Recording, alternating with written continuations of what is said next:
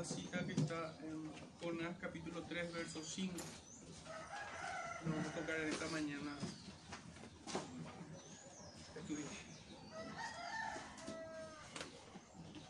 Dice así, Jonás 3, verso 5. Y los hombres de Nínive creyeron a Dios y proclamaron ayuno y se vistieron de silicio desde el mayor hasta el menor de ellos. Pueden sentarse, hermanos. El Señor bendiga su palabra en medio nuestro, en el corazón de cada uno. Bueno, me anticipo a dar el título de este sermón que es La gracia irresistible de Dios vence al hombre. acerca del título y aún a nosotros hombres eh, perversos, realmente malvados. Cuán saludable es tener conciencia de la maldad que habita en nosotros, de ese remanente de pecado que puede causar estragos, que puede llevar a un hombre piadoso como el rey David a cometer los crímenes más atroces que pudiéramos imaginar. Es bueno meditar sobre sobre el pecado y su influencia en nosotros. El pecado no se duerme. Nosotros debemos estar alerta en cuanto a esto. Tampoco esto lo digo con la intención de, desarrollar en nosotros un carácter pesimista, ni, ni, mucho menos, sino que más bien estoy invocando con esta exhortación a la prudencia, a tomar conciencia, a estar velando en todo tiempo acerca de, del pecado que aún está en nosotros. Y bueno, a modo de, introducción voy a, a, compartirle una cita, no es necesario que vayan allí, pero si quieren tomar nota o si son ágiles para encontrar, está bien. Daniel 4, versículos 29 al 37 dice así. Al cabo de doce meses, paseando en el palacio real de Babilonia, Habló el rey y dijo, ¿no es esta la gran Babilonia que yo edifiqué para casa real con la fuerza de mi poder, para gloria de mi majestad? Aún estaba la palabra en la boca del rey cuando vino una voz del cielo. A ti se te dice, rey Nabucodonosor, el reino ha sido quitado de ti, y de entre los hombres te arrojarán, y con las bestias del campo será tu habitación, y como a los bueyes te apacentarán y siete tiempos pasará sobre ti, hasta que reconozca que el Altísimo tiene dominio en el reino de los hombres, y lo da a quien él quiere. En la misma hora se cumplió la palabra sobre Nabucodonosor, y fue echado de entre los hombres, y comía hierba como los bueyes, y su cuerpo se mojaba con el rocío del cielo, hasta que su pelo creció como plumas de águila, y sus uñas como las de las aves. Mas al fin del tiempo yo Nabucodonosor alcé mis ojos al cielo y mi corazón y mi razón me fue de vuelta. Y bendije al Altísimo y alabé y glorifiqué al que vive para siempre, cuyo dominio es sempiterno y su reino por todas las edades. Todos los habitantes de la tierra son considerados como nada, y él hace según su voluntad en el ejército del cielo y en los habitantes de la tierra y no hay quien detenga su mano y le diga, ¿qué haces? En el mismo tiempo mi razón me fue devuelta y la majestad de mi reino. Mi dignidad y mi grandeza volvieron a mí, y mis gobernadores y mis consejeros me buscaron, y fui restablecido en mi reino, y mayor grandeza me fue añadida. Ahora yo, Nabucodonosor, alabo, engrandezco y glorifico al Rey del cielo, porque todas sus obras son verdaderas y sus caminos justos. Y él puede humillar a los que andan con soberbia.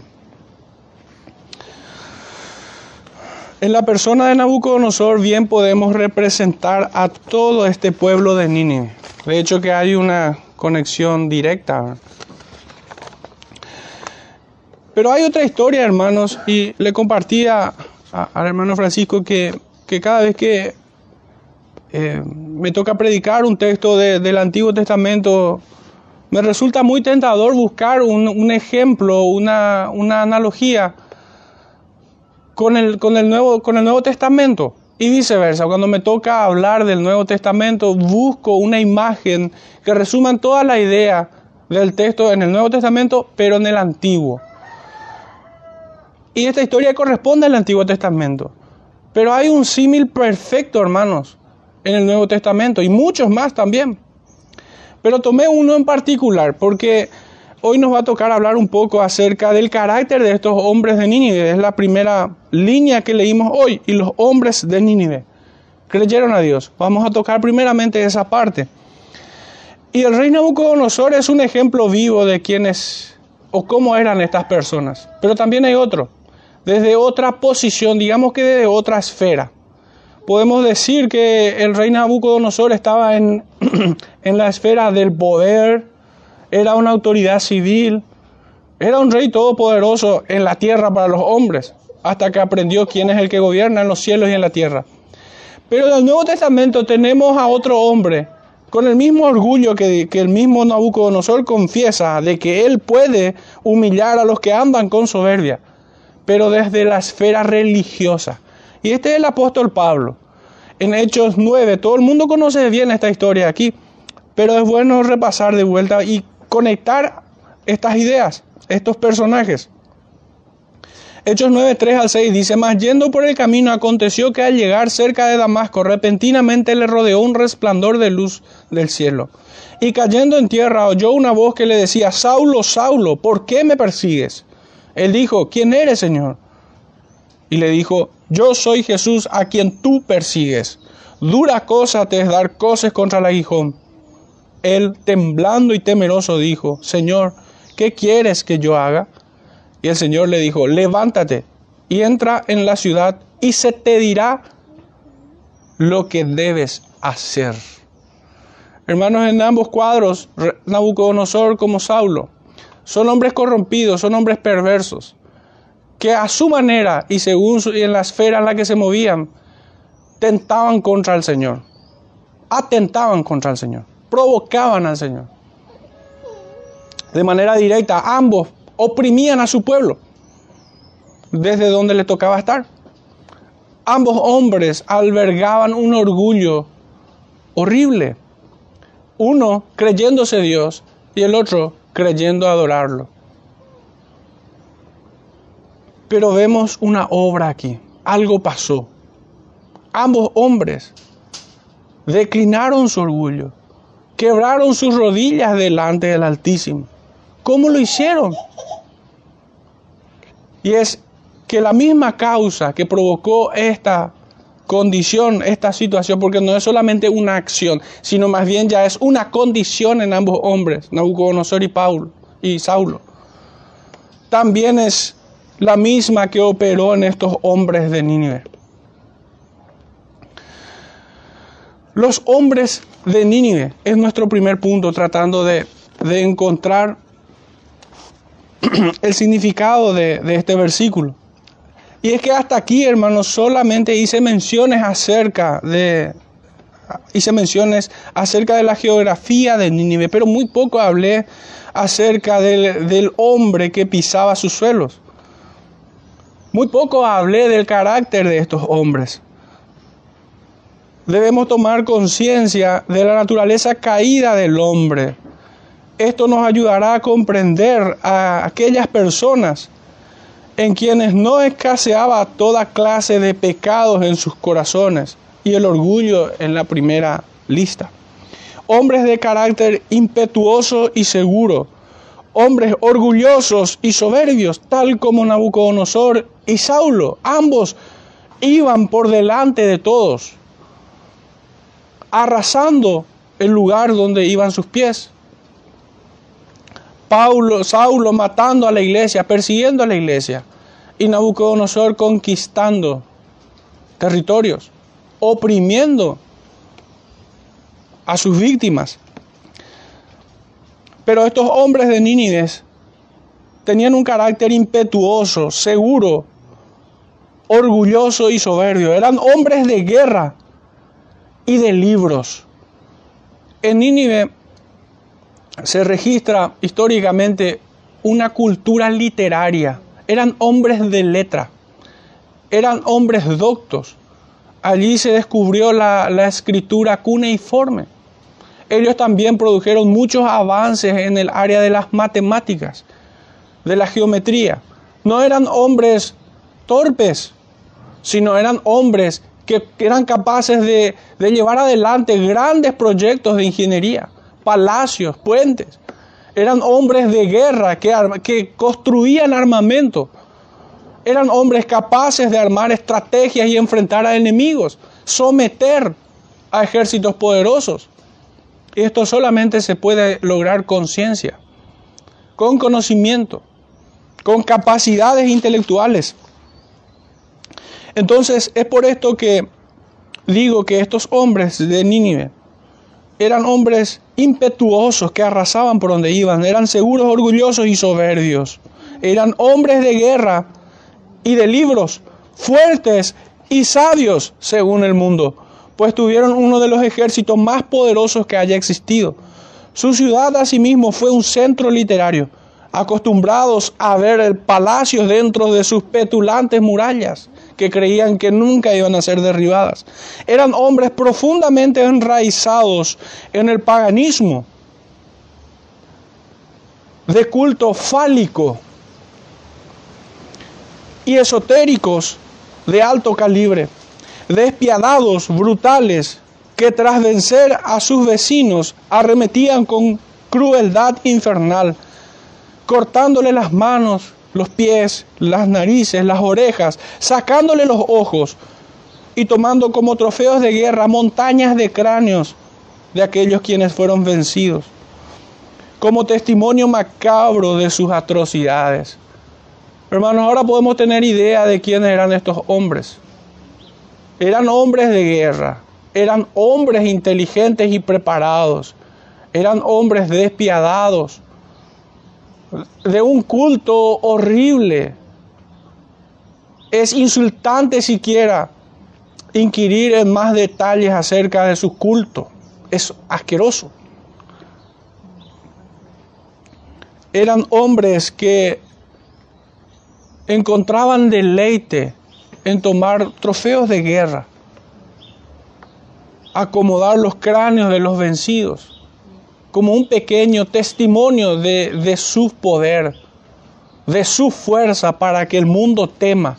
Cualquiera que pasara por esas montañas y viesen la cantidad de cráneos, tendría que temer. Ellos infundían temor. No eran hombres simples, eran hombres terribles. Resumiendo una vez más, podemos decir que eran hombres cultos y fuertes pero sobre todo fueron, como uno de nosotros en nuestra pasada manera de vivir, eran hijos del diablo. La condición espiritual de ella, de ellos, fue así como la nuestra en otro tiempo. Estaban muertos en sus delitos y pecados. Y esto no es de extrañar. Génesis 6:5 leemos así, Dios Jehová que la maldad de los hombres era mucha en la tierra y que todo designio de los pensamientos del corazón de ellos era de continuo solamente el mal. Hermanos, nosotros podemos ver desde las primeras páginas de la Biblia la maldad del hombre aflorando naturalmente. Forma parte de la naturaleza caída, así como es natural que, que una planta dé frutos según su especie es natural que el hombre aflore su maldad desde un corazón caído. Es el fruto natural que crece en el hombre. Segunda de Crónicas 12, versículo 14 dice, e hizo lo malo porque no dispuso su corazón a buscar a Dios. Clarificando un poquito, el por qué afloran los pecados aún incluso en los creyentes. Cuando el corazón no se inclina a buscar de su Dios, a conocerlo cada día más y más, el pecado está a la puerta.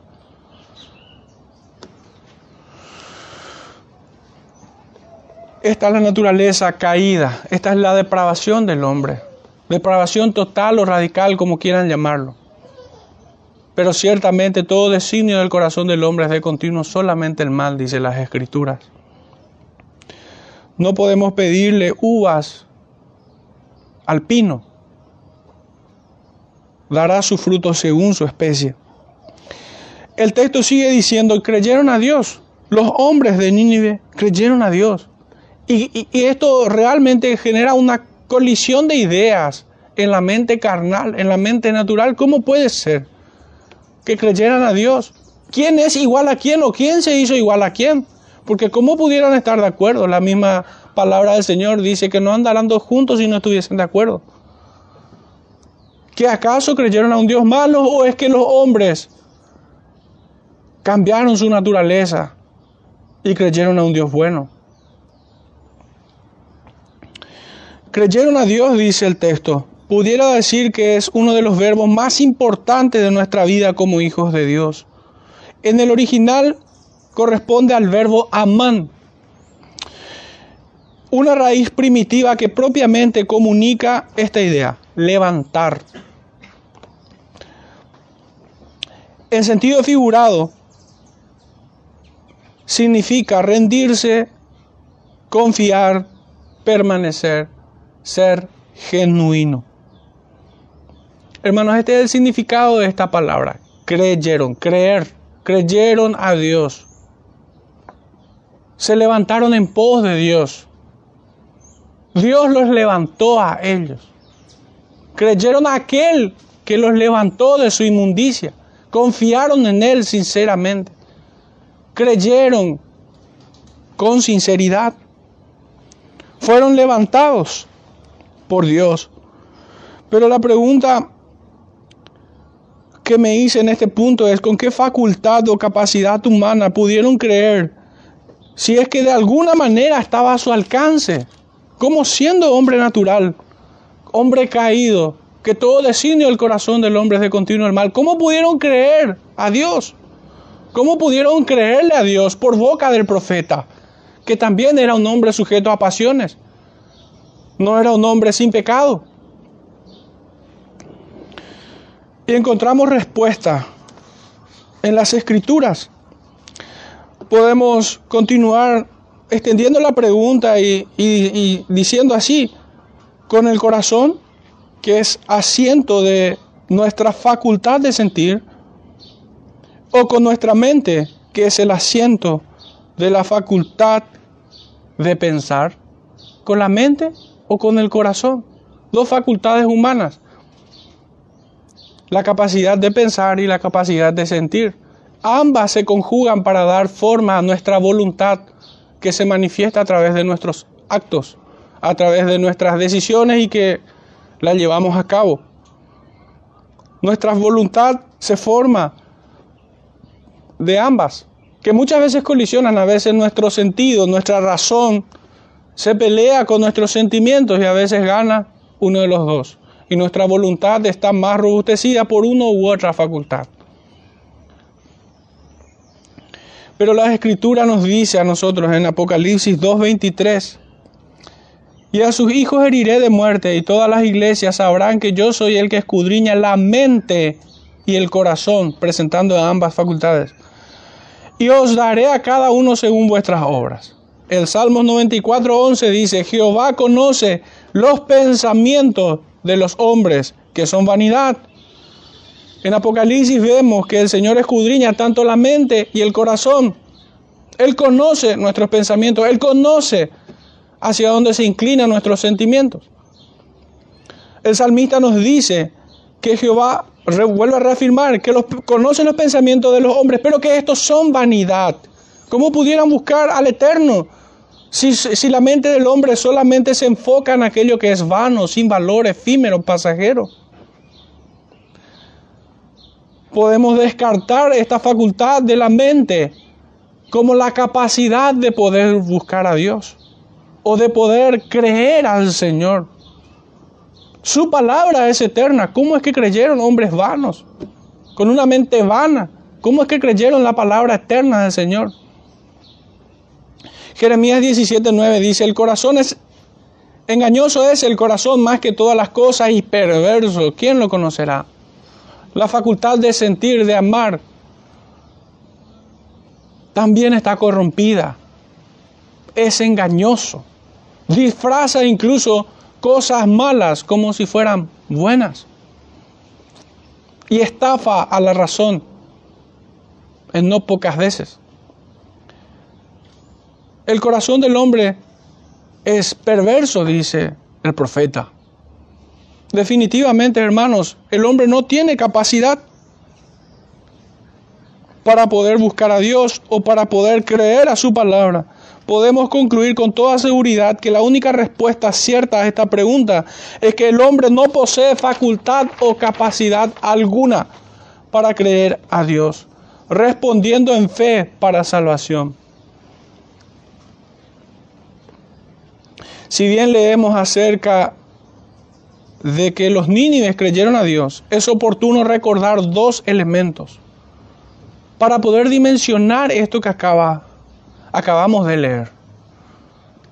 Había dicho que colisiona dos ideas, hombres perversos, los de Nínive, y creyeron a Dios. ¿Cómo puede ser? Y más aún, recordando que el carácter depravado de estos ninivitas. Y lo segundo, el segundo elemento que debemos traer a la memoria, es que Jonás tronaba con su predicación contra ellos. Lo natural debió ser una respuesta de parte de los ninivitas, una respuesta agresiva y virulenta contra el profeta. Recordemos qué hacían ellos con sus enemigos. Y el profeta no llegó con un discurso amable. Lo más natural es que lo despedazaran. Esta hubiera sido una, una idea a considerar, sin duda alguna.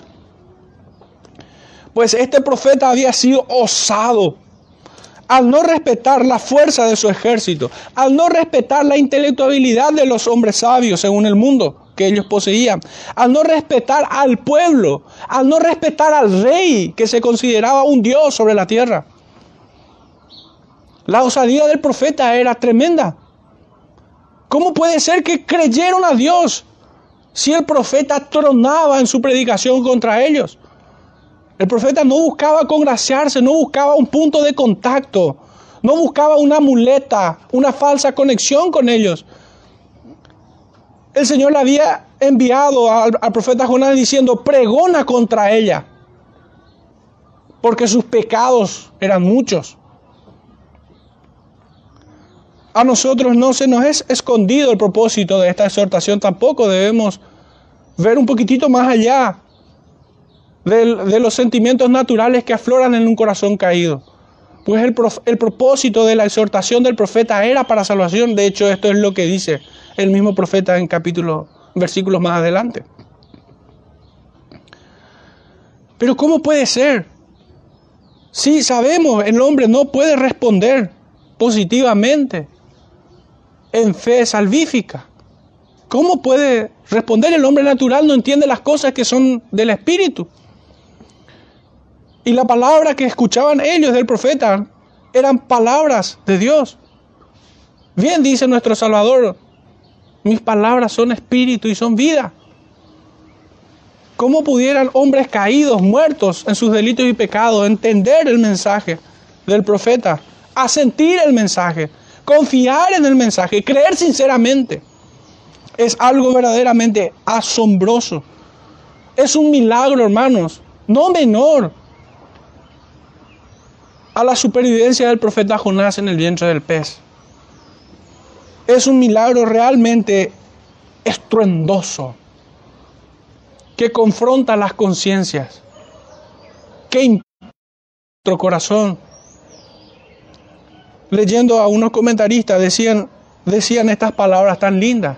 Admiren y adórenlo al Señor por su salvación, por su gracia Cuán glorioso es nuestro Dios.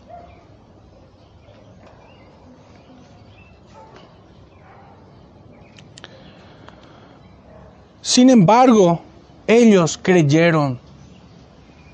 Y bien digo así, a pesar de que estos hombres eran como eran, y sin embargo creyeron a Dios. Al punto que el texto sigue diciendo, proclamando ayuno y vistiéndose de silicio. Hermanos, esta era una fe interna, pero también externa. Era una fe real que transforma el alma, que convierte al alma. Era un poder que estaba trabajando en ellos, que sometió todo impulso, que derribó todo argumento en su mente, que sometió toda fuerza o toda capacidad en estos hombres. Era algo que ellos no estaban acostumbrados a hacer. Ellos tenían un culto horrible, asqueroso, un culto fálico. Eran esotéricos. Y en este punto nosotros leemos que ellos habían creído a Dios y que se habían vestido de silicio en ayuno, o en palabras del profeta Joel, en ayuno, lloro y lamento. Era una vida de arrepentimiento en ese momento. Habían dejado todo atrás. Parafraseando al apóstol Pablo, todo lo, lo tuvieron por basura. Lo dejaron atrás con tal de seguir aquel, al supremo galardón que está adelante. Ellos habían proclamado ayuno y se habían vestido de silicio. Este es el lenguaje, hermanos, de un arrepentimiento profundo de profundo lamento y dolor por haber pecado en contra del Dios Trino. En palabras del profeta Joel, rasgaron sus corazones y respondieron con ayuno, lloro y lamento. Buscaron el perdón en la gracia salvadora de Dios. Y aquí empezamos verdaderamente a, a responder a aquella pregunta. ¿Cómo pues? ¿Creyeron? Y es que solamente esto se puede dar en la gracia del Dios Trino. sus acciones que constituyen el fruto de haber creído a Dios por boca del profeta. Y es que una verdadera conversión y fe tienen frutos espirituales y visibles por medios de vidas transformadas. En el Evangelio de Mateo 12, 41 dice, los hombres de Nínive se levantarán en el juicio con esta generación y la condenarán, porque ellos se arrepintieron a la predicación de Jonás. Y he aquí más que Jonás en este lugar, Jesucristo hablando. Y en Lucas 11, 32 repite la misma verdad. Estos hombres se arrepintieron con sinceridad, confiaron, no solamente creyeron, sino confiaron sus vidas plenamente en Dios. Y es que la fe tiene esta cualidad. No solamente uno asiente, no solamente uno cree, también confía en el Señor, en aquel que puede salvarlos, aquel que es propicio para ellos, imputándole su justicia y perdonando sus pecados. La vida de estos hombres de haberse vestido en silicio y haber hecho ayuno, hermanos, tomemos por evidencia de que fueron alcanzados para fe y salvación. No produjeron ellos una falsa religión como la de los fariseos. No dieron discursos grandilocuentes, tampoco hicieron oraciones huecas.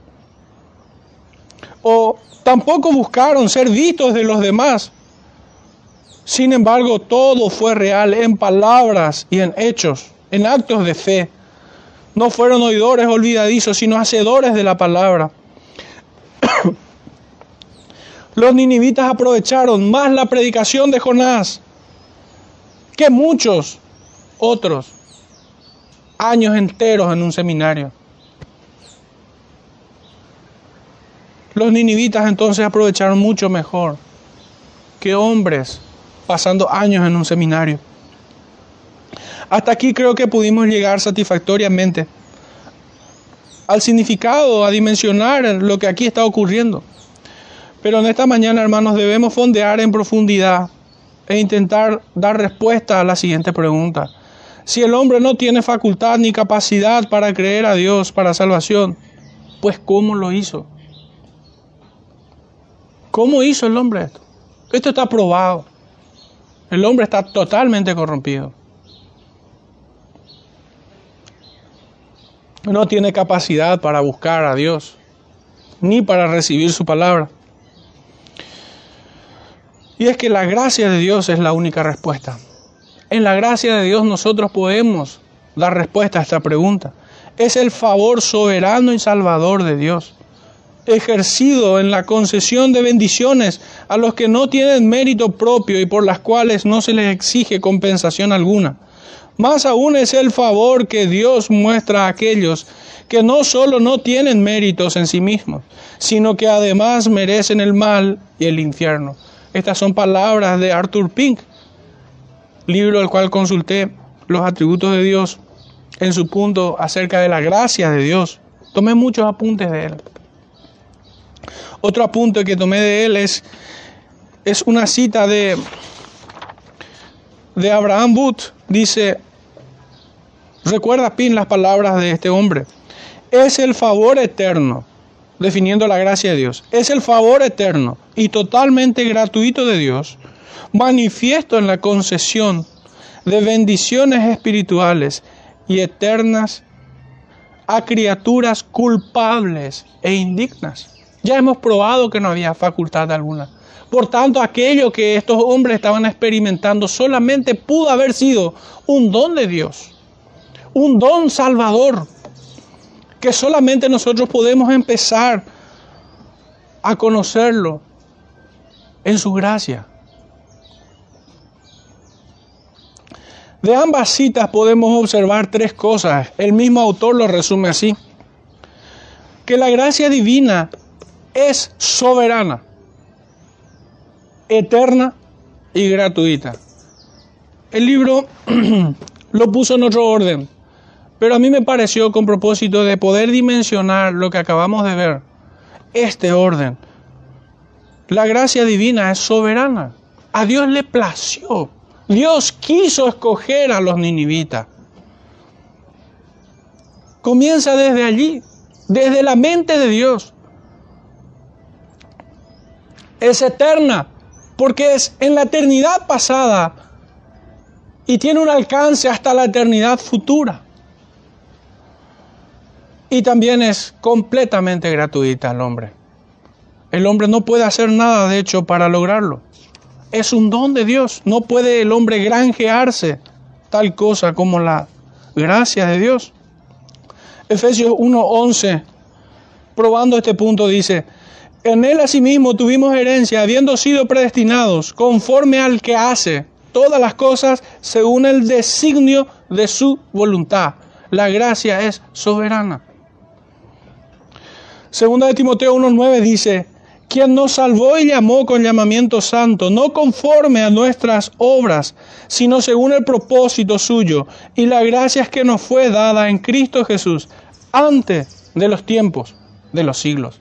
Si bien aquí en este mismo texto también encontramos la gratuidad de la gracia de Dios y su soberanía.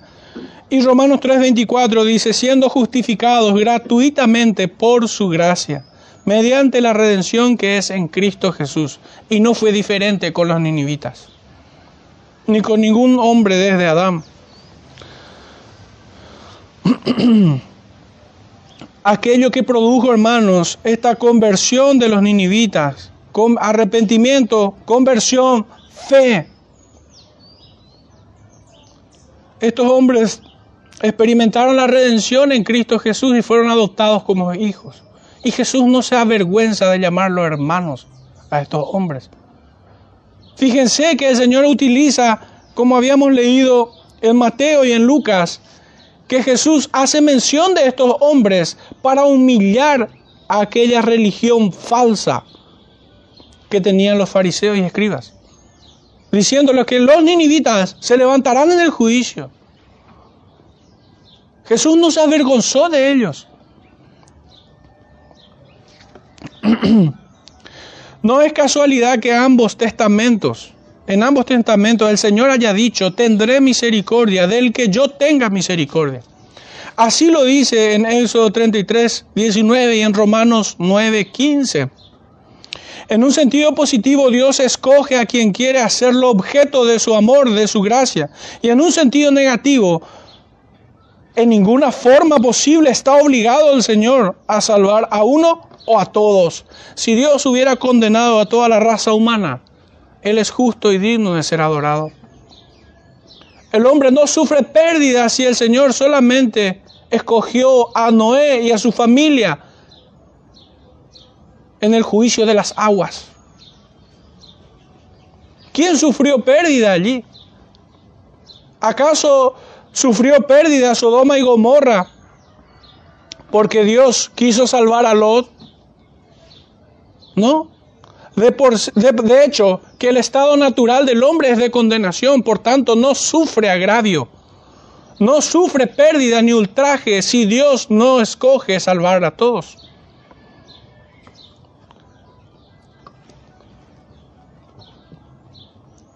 Entonces, en un sentido positivo, Dios escoge a quienes quiere hacer objeto de su amor y de su gracia. Y en un sentido negativo, Dios en ninguna manera posible está obligado a salvar a uno o a todos. Su determinación de escoger para salvación no está subordinada a ningún factor exógeno a su santísima voluntad. No hay un factor, elemento o idea siquiera fuera de Él que condicione su elección. Él es el que escoge, su gracia es salvadora, pero soberana, eterna y gratuita. Esta es una verdad, sin embargo, que lastima el orgullo y provoca ira a todo hombre carnal, aflorando, haciendo aflorar aún más su innata e inveterada rebeldía y odio hacia aquel que está sentado en el trono de la gracia. No aceptan la soberanía de Dios en la salvación. No, el hombre es más bueno que Dios. Rechazan tal verdad. Es demasiada humillación para Satanás y sus vástagos. La gracia soberana esta gracia divina ilustrada, y esta es otra cita que tomo del libro de Pink, James Harvey o James Harvey, no sé cómo se lee en inglés, dice así, cuando el pecado abundó, dice el edicto de la corte celestial, sobreabundó la gracia. Manasés fue un monstruo de crueldad porque pasó a su hijo por fuego y llenó Jerusalén de sangre inocente. Manasés fue un maestro de iniquidad, porque no solo lo multiplicó y hasta extremos extravagantes, sus impiedades sacrílegas, sino que corrompió los principios y pervirtió las costumbres de sus súbditos, haciéndoles obrar peor que los idólatras paganos más detestables. Él hace referencia a 2 de Crónicas 33. Con todo, Continúa la cita. Por esta gracia superabundante fue humillado, reformado y vino a ser un hijo perdonado por amor, un heredero de la gloria inmortal. Su gracia es incomprensible como insondable. La cita del autor termina en que Dios hizo de él un hijo perdonado por amor, un heredero de la gloria inmortal. Mi comentario es, su gracia es incomprensible e insondable. No podemos comprender, hermanos. Nuestro conocimiento acerca de la elección tiene un límite. Y ese límite ese está justamente en las palabras del apóstol Pablo por el puro afecto de su voluntad. Hasta ahí podemos entender, conocer. Porque nadie puede escudriñar la mente de Dios. Solamente podemos decir adoren al Cristo de toda gloria y, de gracia. El Evangelio de Juan capítulo 1 verso 17 dice, pues la ley por medio de Moisés fue dada pero la gracia y la verdad vinieron por medio de Jesucristo. Por esto, adoren a Cristo. Esto también aconteció con los de Corintios. Eran hombres acostumbrados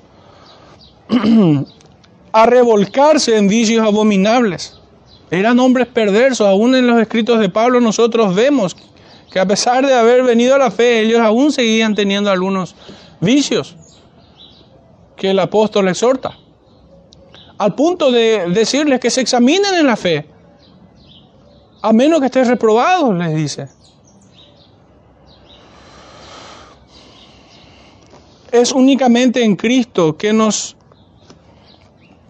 encontramos en su gracia, Romanos 5, 17 dice, pues si por la transgresión de uno solo reinó la muerte, mucho más reinarán en vida por uno solo, Jesucristo, los que reciben la abundancia de la gracia y del don de la justicia. Solamente en Él nosotros podemos conocer y encontrar y ser abrigados por la gracia salvadora. Su evangelio es el medio por el cual esta gracia, Cristo, es revelada y proclamada. Hechos 20, 24 nos dice, pero de ninguna cosa hago caso, ni estimo preciosa mi vida para mí mismo, con tal que acabe mi carrera con gozo y el misterio que recibí del Señor Jesús, para dar testimonio del Evangelio de la gracia de Dios. Es el Evangelio de la gracia.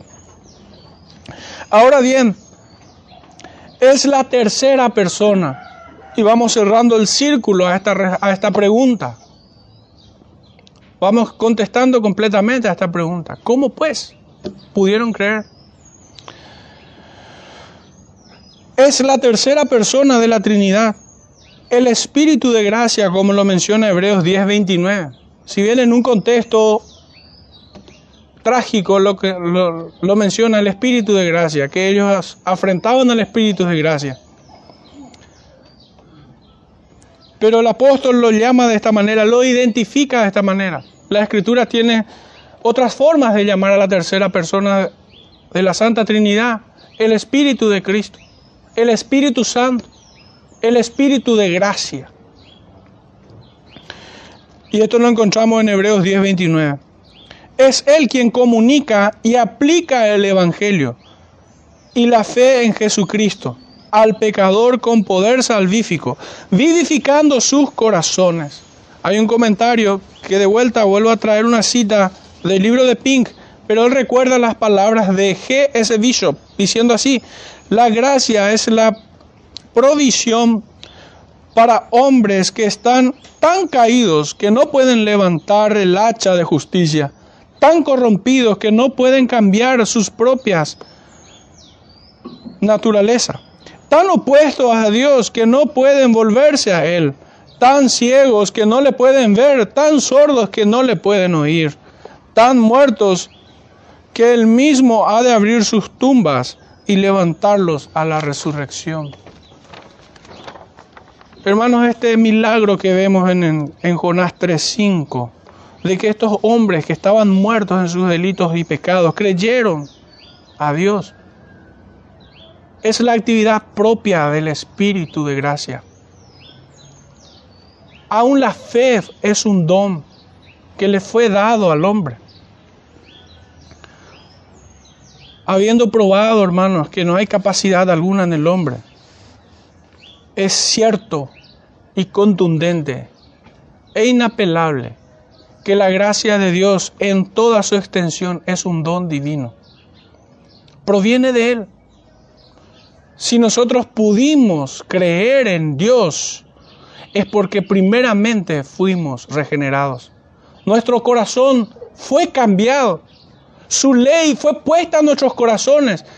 Y, y, el profeta Jeremías dice de que Él puso su temor en nuestros corazones para nunca más apartarse de hacernos bien.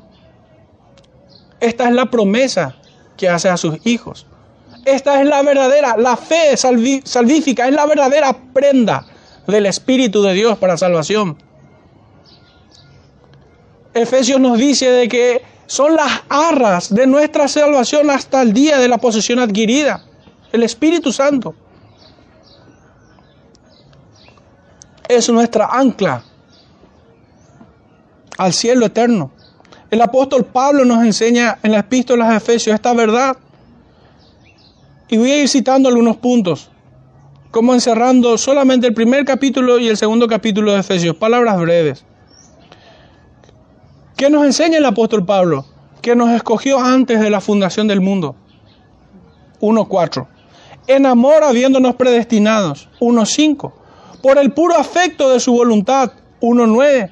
Para alabanza de su gloria. 1.14.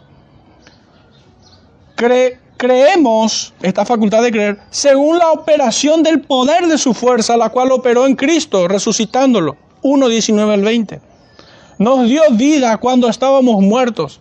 Capítulo 2, verso 1. Y el verso 8 dice, por gracia sois salvos, por medio de la fe, y esto no de vosotros, pues es don de Dios. Hermanos, ¿qué no es de nosotros y es un don de Dios? La gracia, la salvación y la fe. Ambas, las tres cosas, mejor dicho, las tres cosas son de Dios. Es un don de Dios. La gracia es un don de Dios. La salvación se desprende obviamente de su gracia y es un don de Dios y la fe, el medio por el cual, también es un don de Dios. Que no haya duda, que no haya hombre que dispute esta verdad porque estaría negando al apóstol Pablo cuando dice de que por Cristo somos salvos, por medio de la fe. Y aún la fe es un don de Dios. Filipenses 1:29 dice, porque a vosotros os es concedido a causa de Cristo, no solo que creáis, nos es concedido. No solo que creáis, sino también el que padezcáis por él. Pero nuestro punto es que por Cristo se nos concede la capacidad de creer. La fe es un don de Dios. Bien, entendemos de que es el medio por el cual el Espíritu de Cristo aplica a nosotros la justicia de nuestro Salvador. Nos imputa su justicia, aplica fe a nuestros corazones. Esta es una actividad del Espíritu de Dios. Pero aún esto, esta capacidad de creer es un don de Dios. Muchos entienden simplemente de que la gracia y la salvación es don de Dios, pero que la fe es del hombre, como si fuera una obra algo que es solo del hombre, que el hombre decidió creer por su propia habilidad o capacidad. Y muchos hermanos sinceros hablan en términos de gracia previniente y demás cosas. Como si algo que, bueno, que la escritura luego no, no, no hace mención de ella. Gracia previniente, no, no encontramos en las escrituras. Pero aún en esa fantasía, es como que eso, eso que es irreal, gracia previniente, aflora alguna capacidad en el hombre para que pudiera creer de su propia voluntad. Y esto no es cierto. Para que nosotros podamos creer, el Señor cambió nuestros corazones operó en nosotros la regeneración que ni el mismo Nicodemo pudo explicar. El Señor le había dicho, eres tú maestro de la ley y no sabes qué es nacer de nuevo. Es como el viento, le dice, que no sabes de dónde viene ni a dónde va. El hombre no tiene control de esto. Esto es lo que el Señor le estaba diciendo. Esto es una gracia de Dios. Y aún el maestro de Israel no sabía.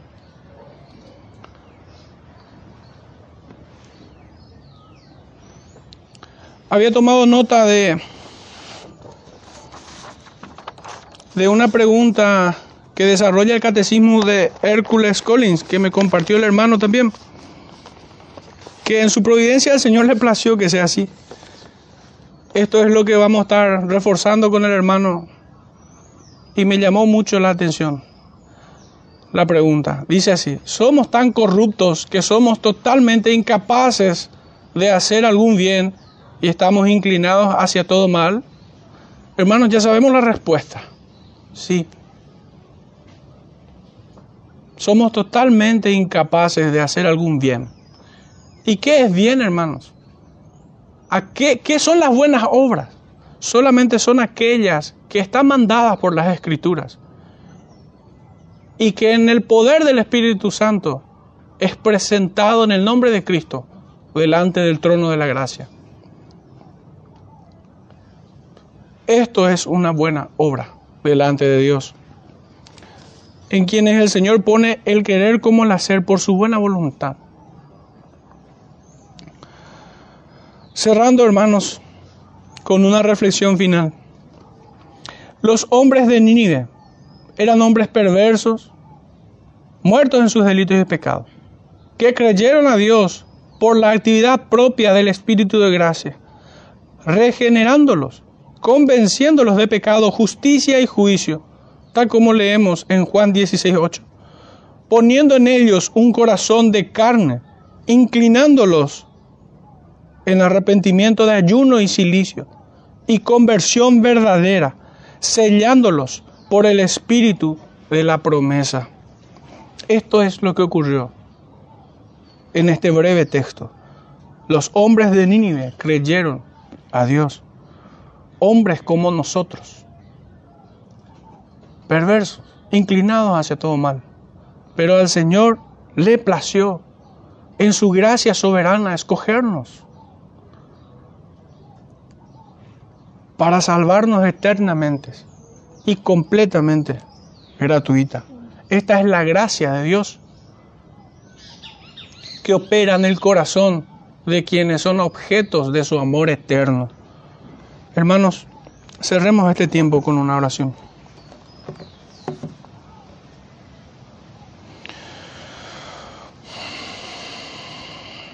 Padre Santo, una vez más, Señor, nos rendimos ante tu majestad, Señor, ante tu gracia, Señor, ante tu perdón, ante tu justicia, ante tu amor, Señor. En muchos aspectos aún sigue siendo un misterio para nosotros. Solamente podemos adorarte por ellos, conociendo en parte y en otra parte, Señor, estando totalmente anonadados por la grandeza de tu salvación.